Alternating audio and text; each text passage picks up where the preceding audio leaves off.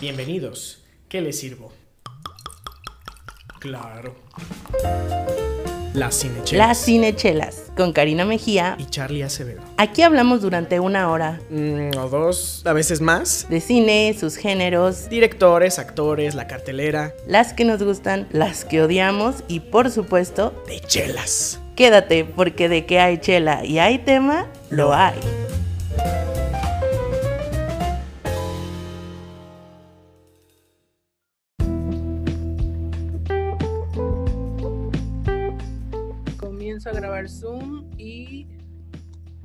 Comienzo a grabar pantalla. Y we are ready to go. Ah, quise, quise empezar este episodio o este review express con un solo de trompeta o de piano, pero, Pero no se pudo. pero no, no puedo. No se pudo. Entonces voy a empezar simplemente diciendo que soy Charlie Acevedo y es un gusto estar, siempre estar aquí con ustedes, trayéndoles el review express de la nueva película de Disney y Pixar, Soul. Conmigo, desde el otro lado de la ciudad, se encuentra Desde el otro lado del país podría ser incluso, pero bueno. Ay, del país. Bueno, vamos a decir desde el otro lado del Bajío de México. Ah, Sí, sí, sí, sí, sí.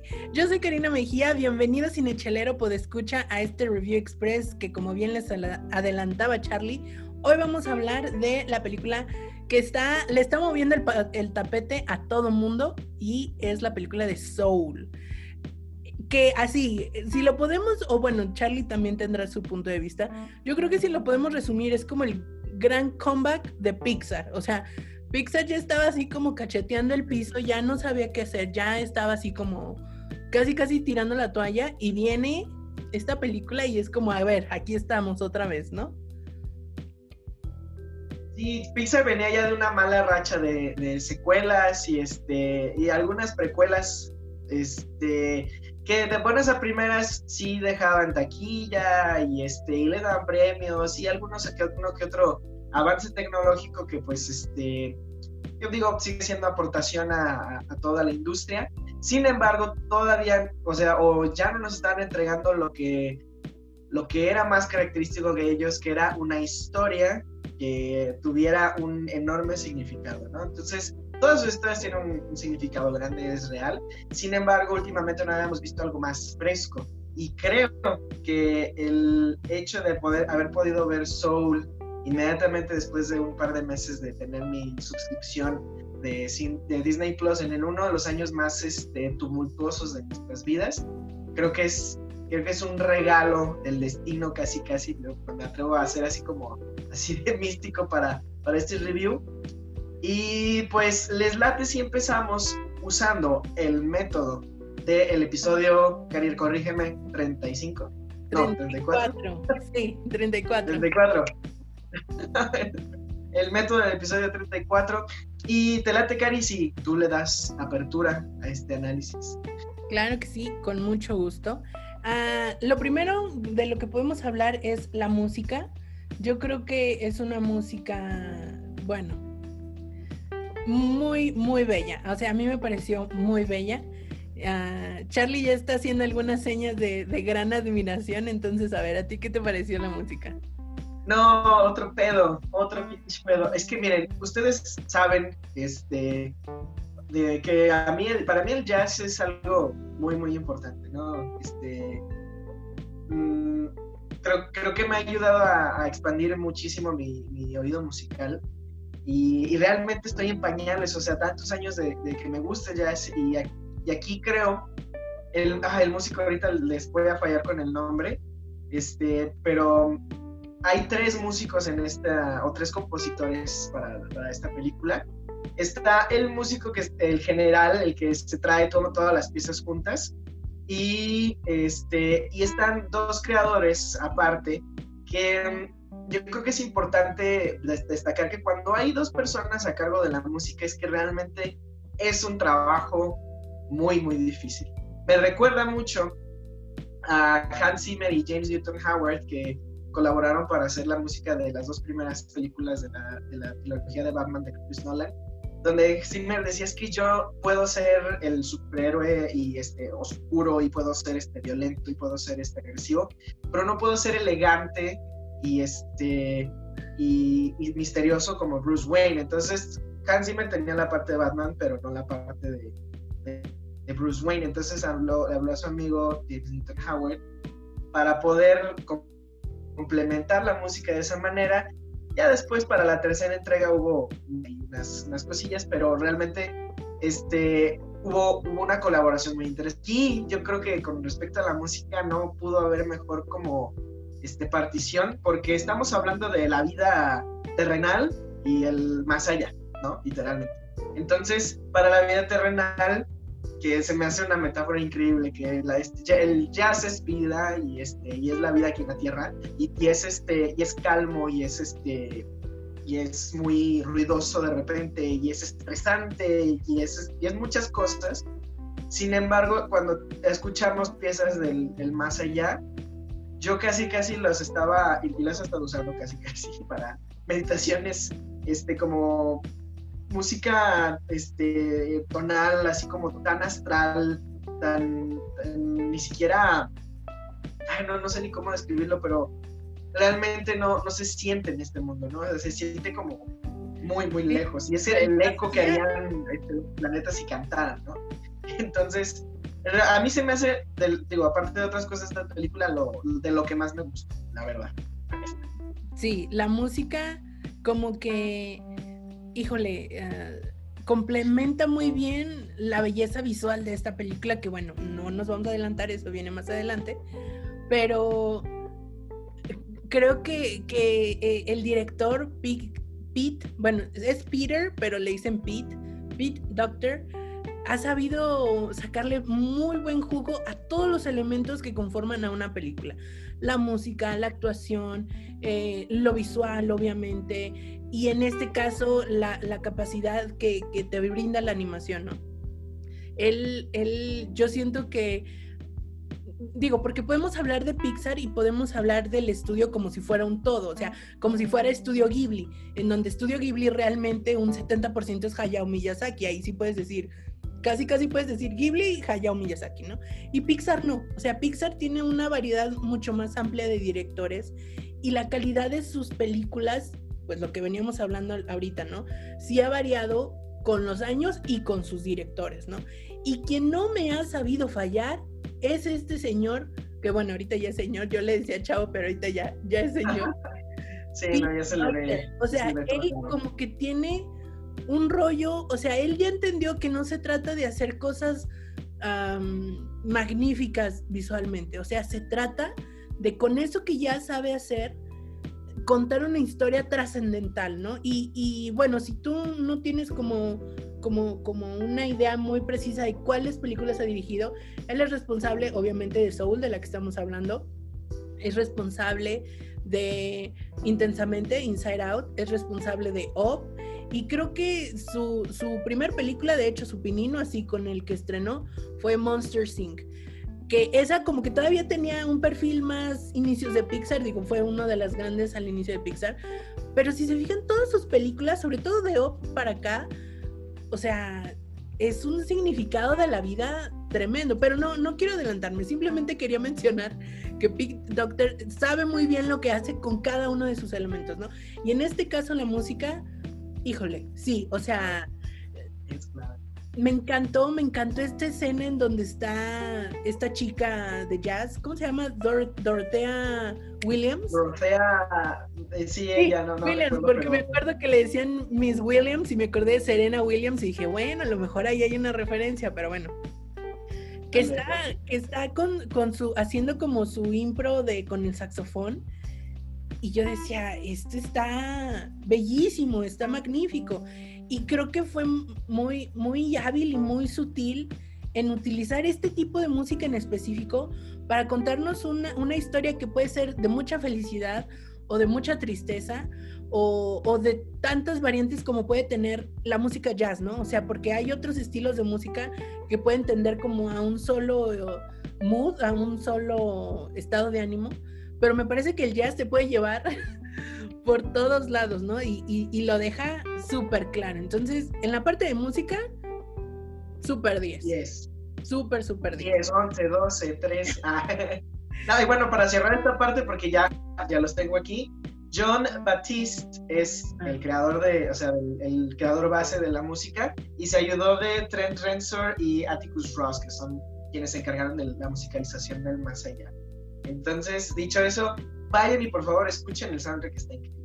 Y también, digo, ya tienen Disney Plus, he descubierto en cada cosa que vean Disney Plus que abajito, después de la sinopsis, vienen una pestaña que dice extras. Por favor, vayan y vean los extras de Soul. Les aseguro, sobre todo el de la música, les aseguro que no se lo van, no se van a arrepentir. Bueno, nos pasamos de la música a, a la siguiente pestaña de nuestro método del episodio 35, que es La actuación, que en una, en una película de anim- animación puede que pase desapercibida, y esto lo digo entre comillas, pues porque no estás viendo al actor tal cual en la pantalla, pero su interpretación es la base con la que los animadores, ahora sí que valga la redundancia, animan a los personajes. En un, en un proceso de producción ah, común o normal dentro de una película de animación, primero se graban las interpretaciones de los actores, primero se graban los diálogos, a- las voces de los actores y después se hace la animación. Entonces, mucho de lo que vemos en pantalla depende desde que está el actor en el estudio grabando. O sea, no es al revés como nosotros a lo mejor en Latinoamérica estamos acostumbrados de que el actor de doblaje se adapta a lo que está haciendo el personaje en pantalla y estamos un poquito más acostumbrados a eso. El, el- transcurrir normal de una producción es que primero se graba el actor y después ya se anima. Yo en este caso felicito muchísimo porque nos está escuchando y le voy a mandar WhatsApp al rato a Tina Fey en su interpretación de 22, o sea, de 22. La verdad es que a mí me gustó mucho, mucho, mucho porque te deja esa ambivalencia entre sí, de repente como un personaje medio infantil, pero luego de repente con una madurez bastante bastante clara, bastante palpable. Me gustó mucho y bueno, Jamie Foxx increíble. O sea, a mí me gustó mucho lo que hizo Jamie Foxx con el personaje, porque final de cuentas, animación o live action, los actores tienen que trabajar con su personaje y tienen que darle un- una, cierta, un- una cierta personalidad, y más ellos que solo cuentan con su voz. O sea, porque en otras películas como live action, pues recurren a su a todo su cuerpo y todas, todo lo que son, ¿no? Pero en este caso solo la voz va a construir el personaje y creo que lo hizo muy bien. La verdad es que yo quedo bastante complacida con, con esto. Y me gustó mucho, la verdad es que ahorita no tengo el dato de quién hace la voz de Terry, del que cuenta las, las almas, pero me gustó mucho la interpretación de ese personaje porque tenía un acentito raro que no sé de dónde es. Y me gustó mucho escucharlo porque era como distinto y era diferente y quedaba con la personalidad del personaje. Yo la escuché, la vi más bien por primera vez en, español. Yo iba precisamente a mencionar que el doblaje, yo creo que los doblajes que Pixar ha procurado siempre han sido como bastante limpios, ¿no? No, no, no, este, no, no requieren de tantos coloquialismos para poder este, armar bien como la traducción, ¿no? E incluso, por ejemplo, cuando, no sé si tú ya llegaste a en español, pero frases como coyotito calladito, y así de, mmm, esas va a haber maestros que las van a estar usando, así Sí. como plenamente, no, por medio de Zoom, yo creo, pero bueno. Entonces, Sí, eh, sí, hablando del doblaje también, o sea, está, está muy padre. Yo la tendré que ver en inglés porque no, no, no me di esa libertad. Ok. Pero, pero sí, o sea, la verdad es que también, también es ot- otra parte del trabajo de la interpretación, o sea, como, como doblatista, no recuerdo si esa es la palabra, hay que mantener ajá, este, al, al personaje, hay que mantener al personaje, pues, a que, te- a que dé el tono que está procurando el actor del, del original. Entonces, de ese lado yo creo que estamos súper, súper bien. Este, actuación, ahora nos vamos al guion, ¿recuerdo? Sí, el guion. Y Que qué trabajo este- tan complicado. Sí, Muy de hecho, mucho, mucho- este, es- este creador y sus guionistas han sido criticados. Bueno, por lo menos yo recuerdo que muchas personas no estaban muy contentos con Inside Out. Este, y estoy hablando de personas que son expertas en el tema y personas que este, más bien son expertos en narrativa, ¿no? En guion y esas cosas. Y es que no sé, como que hay algunos cabos, como que no sé qué, como que la, la, la. Y yo, güey, o sea, estaba tratando de entender este, o de plasmar visualmente y contar una historia con las emociones, ¿no? Y aquí se va todavía más lejos, a, a tratar de, de, este, de hacernos entender cómo es la vida después de, antes, la muerte, ¿no? Después, Exacto. O la vida antes y después de la... Exacto, porque es así como de... Ah, y ya, por ejemplo, pues ya salieron los comentarios religiosos, ¿no? Entonces, ¿dónde está Dios, no? Este, esta, esta película está adoctrinando a ateístas y no sé qué. Yo, güey, solo es una película. Pero eh, yo creo que esa es parte de la grandeza, ¿no? O sea, de, de un guion que te pueda aterrizar esas preguntas que no tenemos respuesta todavía este, a un sistema. Y eso es lo más padre. Sí. ¿No? Este, que, que, incluso yo dije, güey, así, esto se lo puedes enseñar a un niño y es decir, es algo menos así, ¿no? A lo mejor las personas que son, que, son más arraigadas a su religión podrían poner, o sea, usar esto como un ejemplo, ¿no? Ah, es que Dios administra todo. No sé, una de esas madres. Pero yo creo a nivel diálogos también, es tan fluido, o sea, no hay ningún momento en el que, en el que digas, ah, se atoró ahí, o ah, no, que eso es todo demás. E incluso yo me atrevo a pensar que en diálogos, no manches, o sea, se, se, se fue todavía más lejos, ¿no? Hay, hay momentos que, que, hasta los personajes que tú dirías, ah, es un extra, tienen unos, unos, unas frases muy, muy significativas, muy significativas. Entonces, híjole, no, o sea, el guion a mí no sé, Cari, si tú, si tú puedes, después de todo esto que dije, decir algo, algo más A mí se me hizo muy interesante. Voy a contar aquí una anécdota porque eso también es bien importante. A mí me hubiera encantado ver esta película en el cine. Porque quieras o no, cuando no estás en el cine, de alguna manera se interrumpe, de alguna manera algo, algo, ¿no? yo sabía que tenía que salir de viaje unos días, entonces me preparé, la descargué en mi tableta para decir, bueno, allá no hay internet, voy a aprovechar eh, las horas de viaje para verla o estando en el lugar al que voy a llegar, no sé si va a haber internet, entonces ya la tengo en mi tableta, ya no hay como, como, como excusa, ¿no? ya me senté a verla y empecé a notar así como, como un, algo borroso y dije, no, no voy a permitirme ver esta película con baja calidad, porque esta película se tiene que ver Full HD, 4K, todo lo que sea necesario, ¿no? Y que afortunadamente Disney Plus lo provee, entonces ah, no, de nuevo, no hay excusa. Entonces se me ocurrió, porque yo le daba play en Disney Plus y me reproducía la descarga, no me reproducía así como el stream, pues. Entonces dije, ah, voy a borrar la descarga para que directo, verlo directo así de internet, así como en vivo, se cuenta o error tan grande porque ya no me agarraba internet la tableta, este, bueno, total de que terminé viendo la película en la pantalla de mi celular, ¿no? Y yo sé que la experiencia hubiera sido mucho más impactante si lo hubiera estado viendo en una sala de cine, desde todos los aspectos. Mm, porque tuve que ponerle pausa como cuatro veces, le regresé un pedazo porque este, pues ya se me había olvidado en qué iba. Entonces eso, quieras o no, pues sí afecta la experiencia, ¿no? Y creo que esa, digo, se va a escuchar así como problemas de primer mundo, pero creo que es una de las tragedias más grandes de este año, que no hemos podido ir a ver el cine en el cine. Lo hemos tenido que ver en nuestro celular, en nuestra computadora, en la tableta, en todos los lugares menos el cine. Yo sé que esta película hubiera sido muy impactante si lo hubiéramos visto en la sala de cine.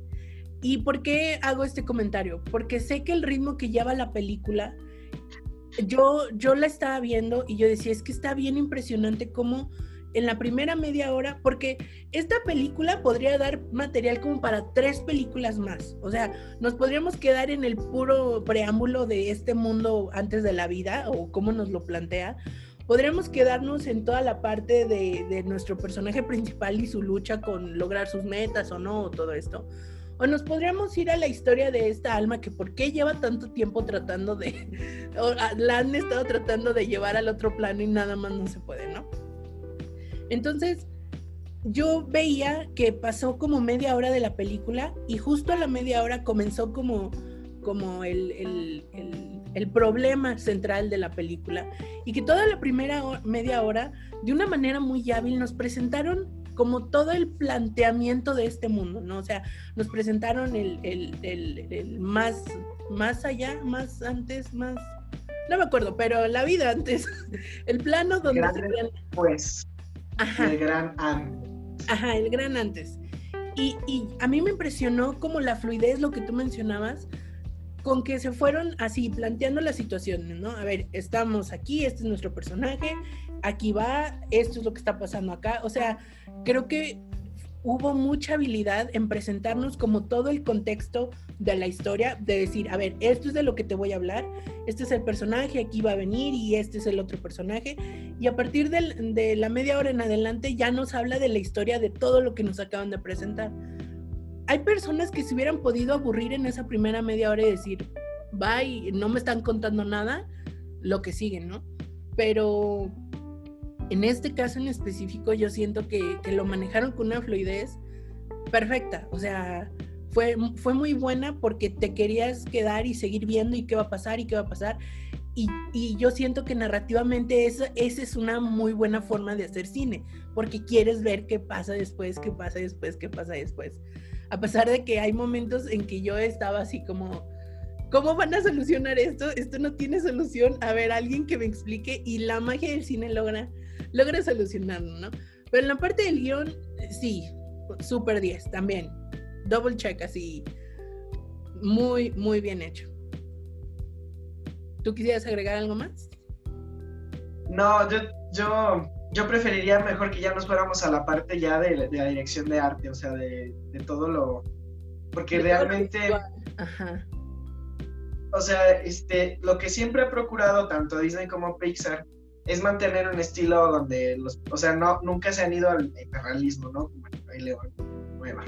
Ajá. Pero, este, sí han estado procurando meter algo de, o sea, dentro de la calidad de lo que estamos viendo, hacer que se sienta muy real y, y no nada más en el aspecto de, de, la, de, la, definición de los renders o de la definición del, del, detalle de, la ropa y de esas cosas, o sea, simplemente al, al, acting, yo creo que aquí el acting de los personajes es algo tan chulo, o sea, tan, tan padre, y vuelvo a esa escena de Dorothea Williams donde ella está tocando su saxofón y siento que es una persona de carne y hueso, que sé que es una caricatura en sus proporciones, pero, y, hay, ahorita he visto miles de observaciones en, redes sociales donde dicen es que es, es increíble cómo pasó Pixar de, del tener que repetir a Andy para hacer una multitud de niños chiquitas a realmente tener una multitud con donde cada personaje que pasa por la calle sea algo distinto. Y todavía esa parte, esa escena creo que me encantó y pues yo me estaba divirtiendo muchísimo a pesar de que se muere. Este, y no es spoiler, o sea, así es la historia, este, donde eh, este, nuestro personaje principal va caminando después de haber recibido una excelente noticia y le está, o sea, está pasando un montón de cosas que casi lo matan. Sí. Y, y decía como este, ese tipo de casualidades que de repente se sienten reales, que de repente se siente como que como comedia caricaturesca, está padre esa simbiosis visual, eh, este, porque no sé, o sea, no, sé si sea también parte de, cómo puedes empatizar con la, con la historia, ¿no? El ver qué tan real es, o sea, que, tú también puedes ser una caricatura hiperrealista, no sé cómo decir. Sí, está, está increíble. El diseño de los personajes está impresionante y yo creo, yo, yo hacía como un poquito de memoria y veo como cada película de este director es parte como de esa evolución Pienso en, en por ejemplo, en el del diseño de los personajes. Por ejemplo, el señor Fredericksen, que es un rectángulo, o sea, es un cuadrado, y esa, eso es parte de, de, su personalidad. Y de Russell, que es como un huevito, ¿no? Y que es todo tierno y todo bien y así, ¿no? evolucionamos a Inside Out y cómo los personajes, yo creo que Big Doctor se enamoró de la libertad que le brindó Inside Out en el sentido de que no tenía que representar humanos, cosas físicas que tienen una referencia real, sino en las emociones él jugó con el diseño de personajes a como se le vino en gana. Y yo creo que se enamoró tanto de esa libertad porque eh, alegría era de una manera y tristeza era de otra manera y cada, cada forma, o sea, visualmente, semióticamente, tenía, tenía algo que ver con lo que representaba como personaje.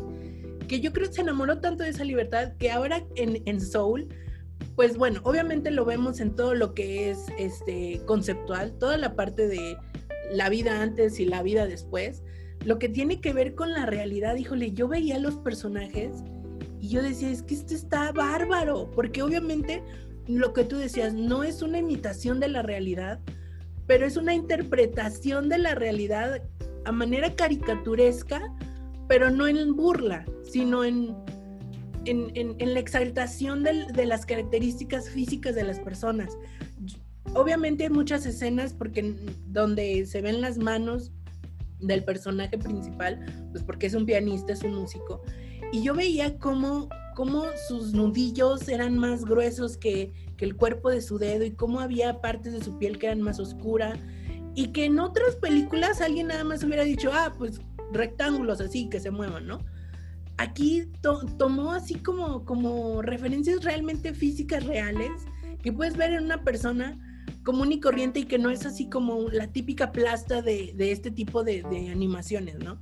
Yo veía la textura que se ve en su cabello. Me encanta, me encanta la forma de su cara que es angosta en la frente y se va ensanchando y su nariz también grande. O sea, que no tiene miedo a, a, ser personas que no son físicamente perfectas o físicamente así como correctas, por así decirlo. Me encanta el diseño del personaje del barbero porque es así como, como una cara pequeña y luego la barba gigante. O sea, se me hacía padrísimo, se me hacía súper, súper padre todo su diseño de personajes, porque era, o sea, es, no, no quiero decir realista, pero quiero decir, o sea, estaba como bien encaminado a la gran variedad de formas y cuerpos que existen en la vida real, ¿no? Y que a lo mejor eso es lo que nos hace sentir como si fuera realismo, aunque sabemos que son como, como perfiles exagerados, ¿no? Creo que esa parte, o sea, súper bien, súper, súper bien. Y que no puedo dejar de mencionar, obviamente, también el diseño de personajes de los Jerrys, o sea, de cómo... Sí, o sea, ¿cómo, ¿Cómo puedes ¿cómo puedes primero darle personalidad? De hecho, mientras yo lo estaba viendo, mi mamá me dijo, estos personajes, o sea, los de, o sea, los que son etéreos, por así decirlo, me recuerdan mucho un corto que ellos hicieron de que es este, de que se les está cambiando el, el, relleno. Ah, sí. Como un fondo oscuro. Y dije, ah, estás hablando de este Day and Night, que es un corto también de Pixar. Ese salió creo que para Toy Story 3. Ella está hablando de hace 10 años. Y, este, y ese corto es genial porque realmente nada más tenías que ponerle ojos y boca y nariz a, un algo para que tuviera personalidad y literal eso fue lo que sucede aquí. Y me recordó mucho también a este, ay, este ilustrador no me acuerdo cómo se llama este que con una sola línea podías hacer un personaje. Sí. Y, y, este y no nada más es la línea o sea el acting de esos personajes y cómo de repente se se transforman y se convierten en ciertas cosas. O sea, el, morphing de, esas, de esos personajes está increíble. Y, que también, o sea, yo creo que en algún momento podríamos pensar que dentro de este multiverso de Pixar, si es que existe, si es que los teóricos, no expertos, dicen que realmente existe, este, ellos también podrían tener así como sus emociones adentro o su almita o cualquiera de estas cosas porque realmente se sienten, o sea, tienen no, es que sean este, realmente divinos y presentes, sino simplemente son otros personajes y eso está padrísimo. Sí, sí, sí, sí, sí. Creo, y, y, que va muy de la mano con, o bueno, por lo menos yo, yo sí lo alcancé a notar muchísimo y me sorprendió mucho con toda la parte del uso de las luces en la película. Hay, hay de la mitad para adelante, se supone que el transcurso del tiempo es como, como si fuera un día, ¿no? O sea, de, de, de mañana a noche. Y bueno, yo entre mí pensaba, ¿y cómo hace durar el tiempo tanto en Nueva York? O sea, y se está moviendo de un lado a la ciudad a otra en una hora. O sea, yo decía, yo quiero eso, no sé cómo le está haciendo. Pero, pero me encantó ver ese detalle tan sutil y tan significativo de que conforme iba avanzando la película, el color del sol iba cambiando también. O sea, empezaba en la mañana y era una luz mucho más clara se iba haciendo el atardecer y empezabas a ver las sombras largas en el piso de los árboles, la, luz naranja, y yo decía, wow, o sea, eso es una dedicación tremenda a lo que estás haciendo y que sabes que todos los detalles cuentan en, en esta película. O sea, mis respetos, la verdad, porque eh, yo creo que ese tipo de cosas son los que hacen que una película sea buena y una película sea extraordinaria como es Soul. O sea, porque tiene mucho trabajo, se ve que tiene muchísimo, muchísimo trabajo detrás. Y que la paleta de colores también a mí se me hace bellísima, o sea, y que creo que rescata mucho. Yo creo que Pete Doctor quedó como muy, muy, muy encantado con lo que se dio cuenta que pudo hacer con Inside Out, con Intensamente, al crear estos mundos completamente fantásticos de la nada. Yo siento que, que trata de explorar todavía más allá en esta película esos mismos conceptos en donde tienes, tienes que poner en, un plano físico y un dibujo un concepto como, como el, el más allá y como como un mentor, un alma, o sea, y cómo se vería tu alma y de qué color sería. Hay, hay un detalle súper sutil que a pesar de que yo lo veía en mi camarita de mi celular, se alcanzaba a notar y yo dije, wow, o sea, es que esto es realmente ponerle mucha atención a, tu película y ponerle todo el corazón. Hay un momento en cuando las almas están entrando, por decir algo, al más allá, ya cuando van a, porque nos lo presentan como un plano en blanco, ¿no? Así como una, una gran esfera blanca y los, las almas como que vuelan, se hacen una bolita y entran al más allá, ¿no? Al momento de entrar al más allá, estas bolitas emiten un sonidito así como, como si hubiera electricidad. Y se sí, como si un mosquito se hubiera este, golpeado contra un... Sí, sí, sí, sí, con una lámpara, algo Ajá. así. Y en ese momento se, se convierte en tres colores que son no, de hecho era el, el, el cian, era uh, cian, amarillo y rojo, me parece. Que, o sea, yo, eso a mí me da a entender que esta persona que está haciendo esta película tiene un entendimiento muy grande y muy amplio de lo que está haciendo y que no está haciendo las cosas nada más así porque sí. Porque la descomposición de estos colores te lleva después al blanco, o sea, está desfragmentando lo que eres para convertirte en el todo que es la luz blanca. Entonces, ese, ese tipo de detallitos, yo digo, es que este vato, mira, anda con todo, o sea, sabe lo que está haciendo y por algo los, lo está haciendo de esta manera. O sea, no es lo que comentábamos en otro momento, no es coincidencia que las cosas las esté presentando de esta manera. Hay un significado detrás de las formas, detrás de los colores, detrás de, de todo, de todo, de todo. Y eso a mí me habla de mucha pasión por lo que está haciendo, de querer hacer bien las cosas y de que es una película hecha extraordinariamente bien, pues, o sea que tiene todo, todo, todo bien hecho.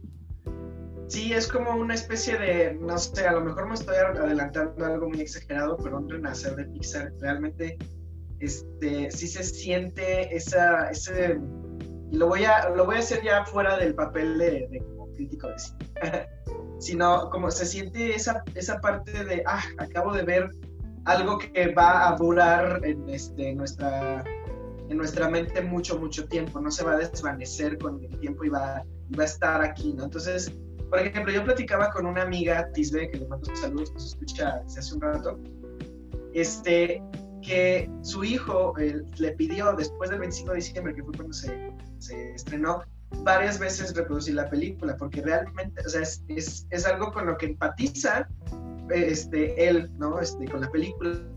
Y yo creo que nada más un niño la puede entender, o sea, yo creo que adultos este, mayores de edad, o sea, creo que eso es el gran logro que, que está este, teniendo esta película ahorita. Y, y, te digo, como decía al principio de, del review, o sea, es, no sé, como un, um, un regalo del destino, algo así como este, padre, porque realmente, y ahora sí pasándonos a la siguiente parte del análisis, es un desmenuce de lo que puede ser eh, esta, esta tendencia del mindfulness, o sea, del, del qué es, de cuál es el propósito real de, de, las personas, de las cosas, de, las, de lo que haces, de lo que no haces, o sea, creo, creo que el tocar, ese es un nervio bien profundo, o sea, yo creo que de aquí al, al, porqué de la existencia, ¿no? Más o menos. Es lo siguiente que nos va a explicar Pixar, ¿no?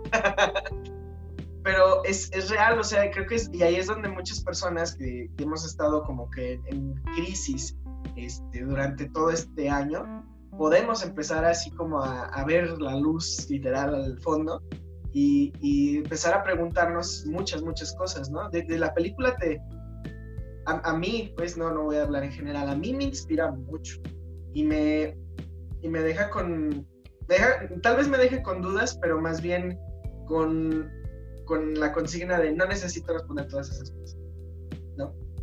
Y eso está, está muy cabrón, muy, muy cabrón. Yo creo que esta película va a tener un impacto mucho más fuerte.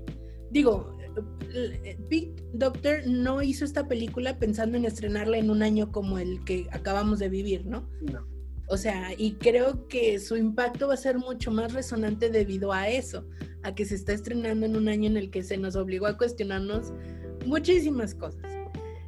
Y que ya yo, o sea, creo que igual que tú, estoy viendo ese impacto uh, en diferentes formas, ¿no? Yo veía el otro día una publicación de una persona que, de esas personas que tienes en Facebook porque es el conocido de un amigo de un amigo.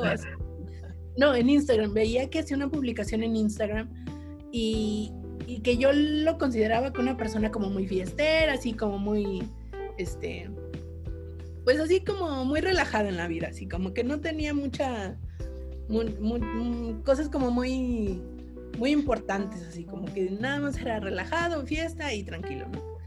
y lo veo grabar un video y publicarlo en Instagram donde hablaba sobre que vio la película de Soul y que le movió mucho y que quería comenzar un movimiento para ayudar a las personas, para cambiar su vida y etcétera, etcétera. Y yo veía ese video y yo lo veía a él y todavía no había visto la película en ese momento. Yo decía, wow, o sea, esta película sí, sí está moviendo fuerte a las personas. O sea, yo creo que todo este año fue como el precocido se, se encargó de mover lo más profundo de nuestras almas y esta película viene a decirte, a ver, pues entonces, ¿qué onda? ¿Si quieres o no quieres, no? A, mí se me hace que sí va a tener como un impacto bien fuerte en esa parte. Y que muchas veces yo cuando veo una película que me gusta mucho, termino así como que brincando y bailando de la alegría porque vi algo bien padre, me gustó mucho y así, ¿no? Y esta película creo que fue tan buena, fue tan genial y fue tan, tan grande en todos los sentidos que me dejó así como, como después de haber meditado media hora, no sé, así como tranquila, me dejó en paz, me dejó así como... Sí, así como un estado, es que te digo, es inspiracional. Fíjate, yo lo voy a, me lo voy a traer de algo que, que he estado como que muy, en lo que he estado muy clavado este año, que es el agradecimiento. Creo que ese, ese es el, no sé si es la emoción, la sensación al final de la película, porque incluso vuelvo, vuelvo a traerme la parte técnica, o sea, todo este detalle está ahí por una razón.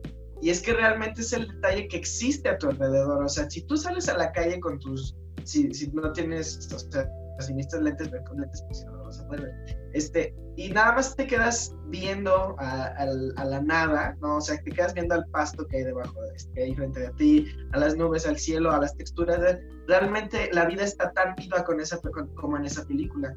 Y, y creo que en ningún momento, o sea, estamos tan, tan rodeados de, de lo que se supone que debería ser la vida, que no vemos realmente lo que es, lo que no, lo que es inamovible, lo que solamente está haciendo paso y es invasor y no, y no tienes remedio, no, no, no puedes hacer nada para, para remediarlo. Entonces, así como un poquito de el estar presente y el ser agradecido, y es así como, no, ya, ya, tiren todo Disney Plus, es lo único que quiero. No, no es cierto, pero, pero, o sea, o sea sí para mí sí se fueron súper, súper lejos y de una manera extraordinaria extraordinaria. Y en un contexto que dices, güey, ya, o sea, ¿qué más puedes? Y que yo creo que la pieza clave de todo, bueno, hay dos piezas claves. Uno, que esta película se haya hecho eh, eh, desde la animación. O sea, esta película no hubiera sido posible desde un live action, incluso con CGI, o sea, con generación por computadora.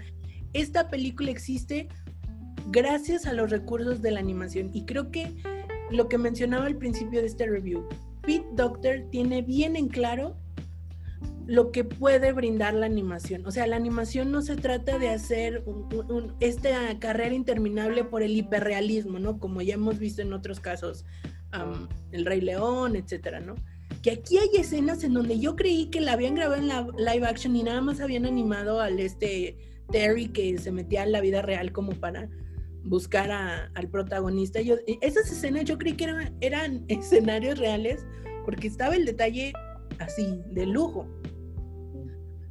Pero creo que este director tiene, tiene, o sea, tiene el conocimiento bien, bien firme y bien claro de que la animación nos puede llevar a donde quieras y a lugares en los que ni siquiera puedes imaginar o ni siquiera hay una forma tangible, física, así, terrenal, de, de, de poner, ¿no? O sea, y creo que esa es una de las cosas maravillosas de la animación, que hace, mm, mm, o sea, hace milagros, pone le da cara a lo invisible y a, lo inexistente. otra forma de hacer cine no, no hubiera podido ser posible para contar esta historia en específico. y es una de las grandes cosas. El director sabe sacarle jugo a cada parte. O sea, tenemos lo suficiente de extracorpóreo de estos personajes que son líneas, básicamente. Tenemos el toque necesario del, del realismo con, con, lo que ya mencionábamos, esta chica tocando el saxofón, este, las texturas de la piel de los personajes. Y también tenemos, me gusta mucho cómo él se atreve a hacer, sobre todo al inicio de esta serie, donde el, el alma del personaje va cayendo y de repente es blanco y negro y de repente se ven unos efectos ahí como medio estrambóticos. Él no tiene miedo a utilizar todas estas posibilidades, o sea, él sabe que la animación le da una cartera súper amplia de posibilidades que generan cosas distintas en el espectador. O sea, no es lo mismo estar viendo a, estos monstruos de arena, que me recordó mucho eh, esta parte de Inside Out, donde se caen los recuerdos y desaparecen. Por eso siento, como que siento esa conexión, como que él traía este show. Y, y hay que decirlo, o sea, este director definitivamente trae, trae un asunto acá de la metafísica y de lo espiritual y del mindfulness que tú ya mencionabas, o sea, cañón, muy, muy cañón. Yo estoy esperando su siguiente película. Se acaba de estrenar esta, pero ya estoy esperando su siguiente película. Dale otros cinco años, Cari, dale, dale chance, dale chance. que trae un rollo donde yo ya estoy viendo una trilogía que empieza con Inside Out, sigue con Soul. Entonces yo espero algo que complemente esa trilogía con su siguiente película. O sea, porque están enlazadas. O sea, se, puedes ver estas, estas, yo ya digo que son tres, estas películas y ves como, como esa unión entre estos temas que son de la humanidad entera. O sea, que la humanidad desde el inicio de su existencia se ha preguntado todas estas cosas. Y, me parece fabuloso que, que, que no se detenga, porque yo pienso, a ver, ¿Qué ha hecho Lasseter en, en, sus últimos años como director? Porque hace mucho tiempo que no dirige y bueno, hace mucho tiempo que no hace nada. Pero estamos hablando de Pixar, estamos hablando del mismo estudio. ¿Qué, qué nos cuentan las historias de Lasseter, por ejemplo? Mm, amistad, este, compañerismo, uh, entender que las cosas son como son. Exacto. temáticas como bien básicas y bien como como, ok, me la pasé y ya, la que sigue, ¿no? Pero este director trae temas así con los que puedes estar pensando una, dos, tres semanas, muchísimo tiempo, y que te llevan a la, autorreflexión, al autoconocimiento. O sea, creo que en Op no se deja ver tanto porque se, se, limita a la vida de los personajes, pero definitivamente desde Inside Out con, y con Soul nos lo deja súper claro. O sea, y me encanta que una persona como él, con, con estas ganas de transmitir estos mensajes, tenga esta plataforma como es Pixar y como es su, su, lugar en el mundo de la animación para transmitir estos mensajes, porque de que hay cine basura, hay cine basura, y de que se le gastan millones, se le gastan millones.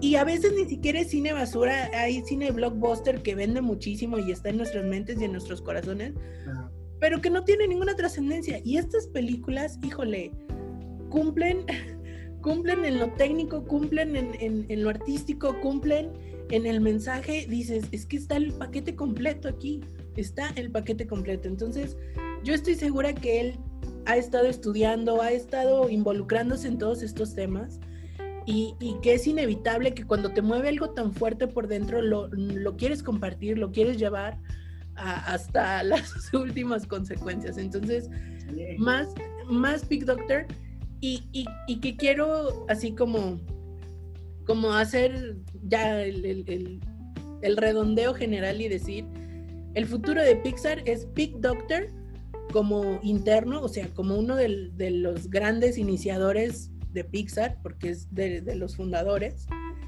y su externo, que es así como el adoptado que no quisieron y se lo trajeron para acá, Brad Bird. O sea, yo creo que entre ellos dos van a hacer que Pixar sobreviva porque los otros ya definitivamente no. Andrew Stanton, que es el que hizo Finding Nemo, Buscando a Nemo. Nemo, creo que también, hizo a Dory, no estoy seguro. También está Leon Critch. Leon Critch hizo Coco, hizo este. Hizo la 4 de Toy Story. Y la tercera también. Y no me termina de convencer, la verdad, él. Pero yo siento que él es como, a ver, vamos a, imitar a Lasseter, vamos a hacer lo mismo que hizo Lasseter, porque, pues, Lasseter, ¿no?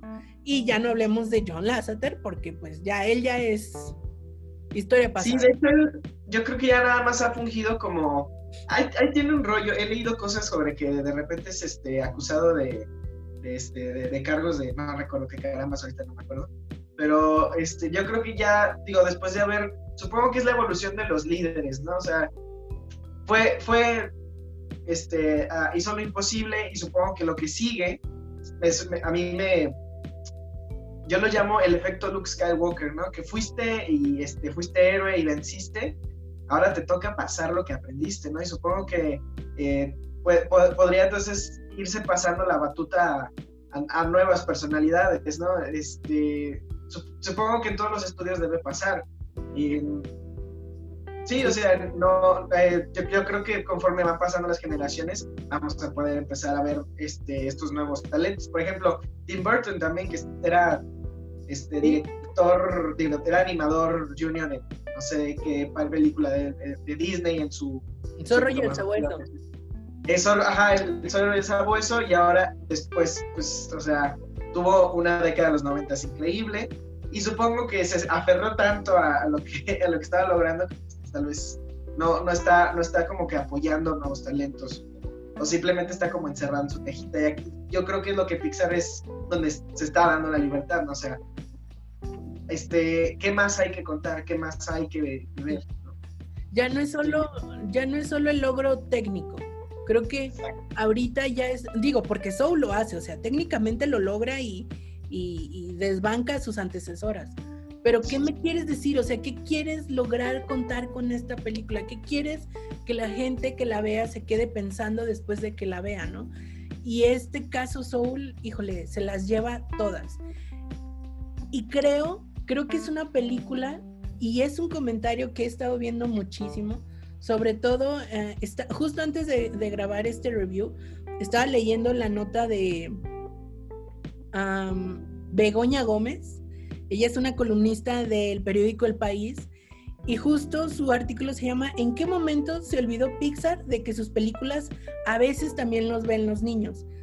Y yo me quedé pensando, es exactamente esto lo que yo estaba pensando viendo esta película esta es una película que no está dirigida para niños y creo, o sea, es como como esperarías que los niños la vieran porque viene de Pixar, porque la produce Disney y dices, pues animación para niños, occidente, ya hemos hablado de esto muchas veces.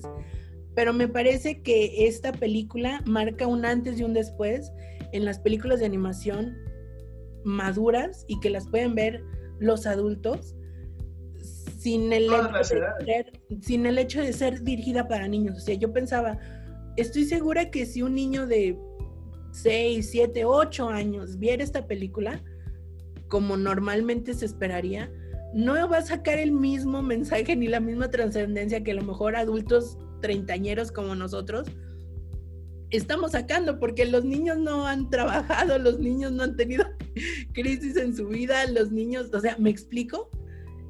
sí tiene sus ratitos chistosos y sus ratitos que un niño puede disfrutar, pero esta película no es para los niños y eso para mí marca un antes y un después en cómo también los directores conciben las películas de animación. O sea, realmente quiero alabar muchísimo a Pete Doctor porque creo que, que ha entendido que lo que tiene en sus manos no es un juguete. O sea, lo que tiene en sus manos es un libro de magia. O sea, y, y que esto puede ir para adultos, puede ir. O sea, creo que esta película, un adolescente como que todavía alcanza a cacharla, pero quien más le puede sacar jugo y más la puede disfrutar, treintañeros para adelante. O sea, porque necesitas esa experiencia de vida para entender lo que está pasando el personaje, ¿me explico? Fíjate que yo voy a diferir un poco ahí, porque, o sea, sí, estoy totalmente de acuerdo que probablemente como adultos millennials este, podamos eh, hacer este, este análisis, que precisamente es lo que hacemos en los reviews express, pero yo sí creo que este, de buenas a primeras cualquier persona, pues que ya que tenga un cierto uso de razón, puede encontrar algo. O sea, a lo mejor no vas a entender el, el todo, pero algo de la película es realmente, es, es, por ahí donde me gusta la, la, este, la genialidad de la película, que, que te lo simplifica de cierta manera que a lo mejor no tienes que entender el antes y el después de la vida. Sin embargo, puedes, puedes entender que por ejemplo, la relación entre los personajes y cómo es que ellos se, este, al momento de chocar, son de todos modos una especie de almas gemelas y, o sea, a mí sí se me hace que está sintetizado de cierta manera que todos podamos disfrutarlo, e incluso disfrutarlo y entenderlo, incluso seamos niños o seamos adultos muy, muy, muy mayores. Yo, este, no sé si mis argumentos sean tan sólidos como para convencerte de ello, pero yo creo que sí. E incluso voy a exhortar a amigos y amigas que ya hayan visto esta película con sus hijos o con personas de todo tipo de edades y que nos digan cuáles son sus reacciones, o sea, qué están pensando o qué, qué fue lo que los comentarios que salieron después de la película, obviamente más allá del, ah, estuvo padre, ah, estuvo divertido, o sea, ¿qué, qué más? O sea, ¿cuál es la carnita del haber visto la película?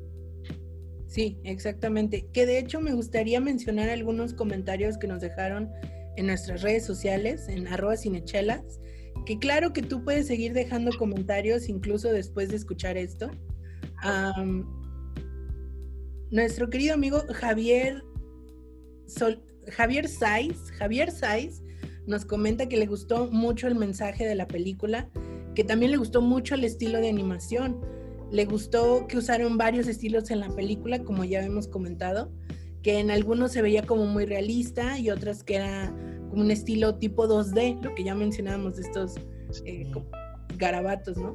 Y muchas otras personas nos comentaban que sí les gustaría verlas, pero que pues el hecho de que esté en Disney Plus, pues a veces puede ser una pequeña, este, como barrera, ¿no? No es lo mismo de decir, bueno, voy al cine y, la veo. Y la veo, exacto, exacto. Creo que ese sigue siendo el más grande, o sea, esa, el más grande pero de, del, cine ahorita, ¿no? Como que no, pues sí, yo, yo, yo, yo sí extraño mucho ir al cine, no, no, estoy llorando ahorita. sí, yo también. Entonces sí, este, compartimos ese sentimiento con ustedes, amigos cinecheleros. Este, la verdad es que está siendo muy difícil regresar al cine. Yo me vi muy bueno, no, voy a hablar de historias aquí, pero sí. ¿Qué, ¿Qué, más nos comentan por ahí? Sophie Ruiz también nos dice que pues el hecho de que esté en Disney Plus pues ah, lo hace un poquito complicado. Igual Jorge Luis Gisbert nos dice, pues sí la quiero ver, pero pues ahorita no tengo Disney Plus, entonces eso, eso nos da iniciativa, amigos cinecheleros, a que les armemos ahí una sorpresilla y, quién sabe lo, lo, que pueda venir. Atentos, eh, atentos, porque si eso falta para que veamos cine, algo se tiene que hacer, ¿no? Habrá, habrá que solucionar esa, esa parte. Así es. Pero en, en resumen, las, las preguntas que nos llevan al análisis final. ¿Te gustó la película, Charlie? Sí. todo lo que ya dijimos. A mí también. Sí, es que, o sea, sí, realmente, o sea, las últimas preguntas, preguntas perdón, son, ¿me gusta la película? Sí. ¿Funciona todo en conjunto? Definitivamente. O sea, sí, sí, sí, sí. No sé si tú tengas alguna respuesta. Incluso mejor de lo que los realizadores esperaban, ¿eh? Exacto. Es que creo que el, el, contexto, el contexto de la humanidad ahorita les está ayudando mucho a, que la película tome un significado más cabrón. Entonces, ya, o sea, ¿qué más? ¿Qué más? ¿De qué nos van a hablar ahora? ¿De qué? Exacto. ¿Se te ocurre algo que no te haya gustado de esta película? Probablemente, y sí, sí lo estaba pensando, fíjate, en algún momento. Creo que lo único que me brincaría, porque no estoy muy seguro si, ah, si empata tanto con el, con el todo, sin embargo, pues ah, está ahí y pues lo acepto y me, y me, gusta de todos modos. Es este carnalito que es como un, viajero astral y que su alma está, va en un barco y este, de repente va así como liberando almas.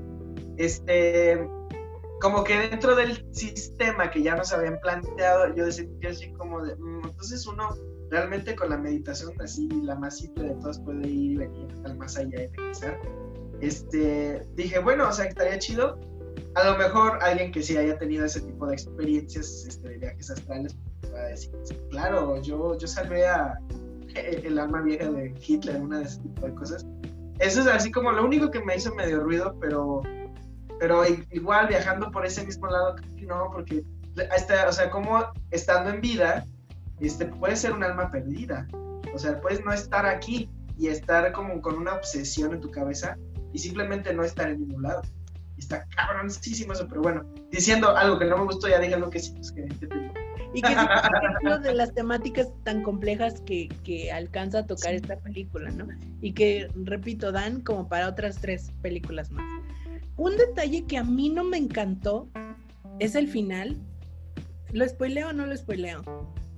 Pues a partir de ahorita, amigos, yo creo que este Cari está dando ese anuncio, entonces pues eh, échate el spoiler, vayan a ver este Soul de, la manera que puedan. y, luego pues, regresen para escuchar este spoiler. A mí no me gusta en el final, o sea, creo que venía manejando como una grandeza tan, tan padre la película que, bueno, este final de que él revive, o sea, lo mandan de nuevo a la Tierra así como por premio de sus buenas acciones, era como inevitable, ¿no? O sea, tenía que haber como un final feliz.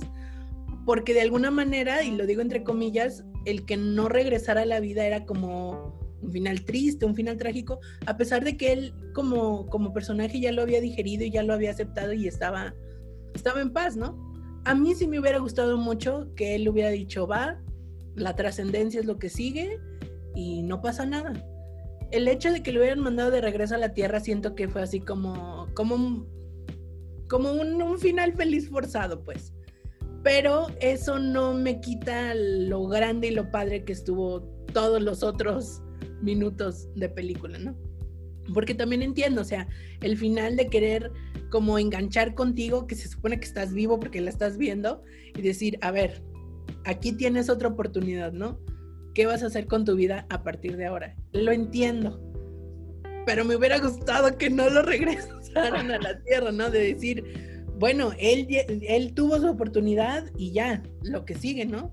¿Tú qué vas a hacer con, con lo tuyo? Y sabes qué, bueno, creo que ahí puede dar pie a una secuela.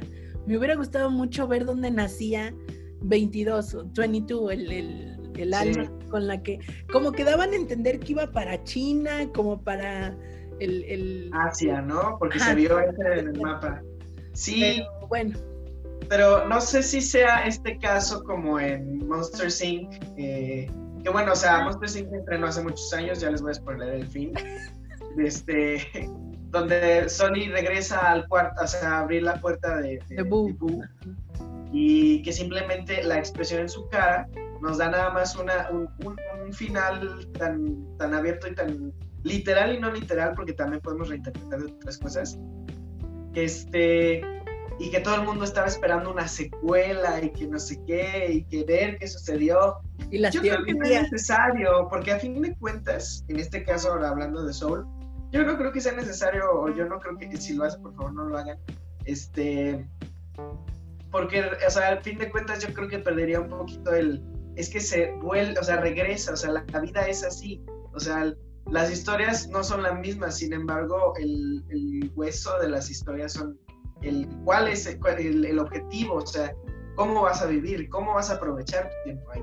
Entonces, yo no quisiera una secuela, tal vez ahora sí, volviendo al formato de lo que hizo Monster Inc., que yo creo que muchos se decepcionaron cuando se enteraron que la siguiente Monster Inc. iba a ser una precuela. ¿Cuál? Yo creo que podrían hacer algo así, un corto donde nos expliquen tal vez todas esas, porque me encantaban mucho estos Ah. flashbacks que había 22, a todos esos mentores que tuvo antes. y- Sí, Buenísimo. Está- Exactamente. Y que bueno, luego podríamos hablar de 22 como una metáfora de cómo el, los, el, el- tu entorno y tu contexto a veces, este, y lo que te dice la gente te programa que simplemente no, no tienes propósito, ¿no? Pero bueno, eso ya sería feliz. tirar mucho este, este review express.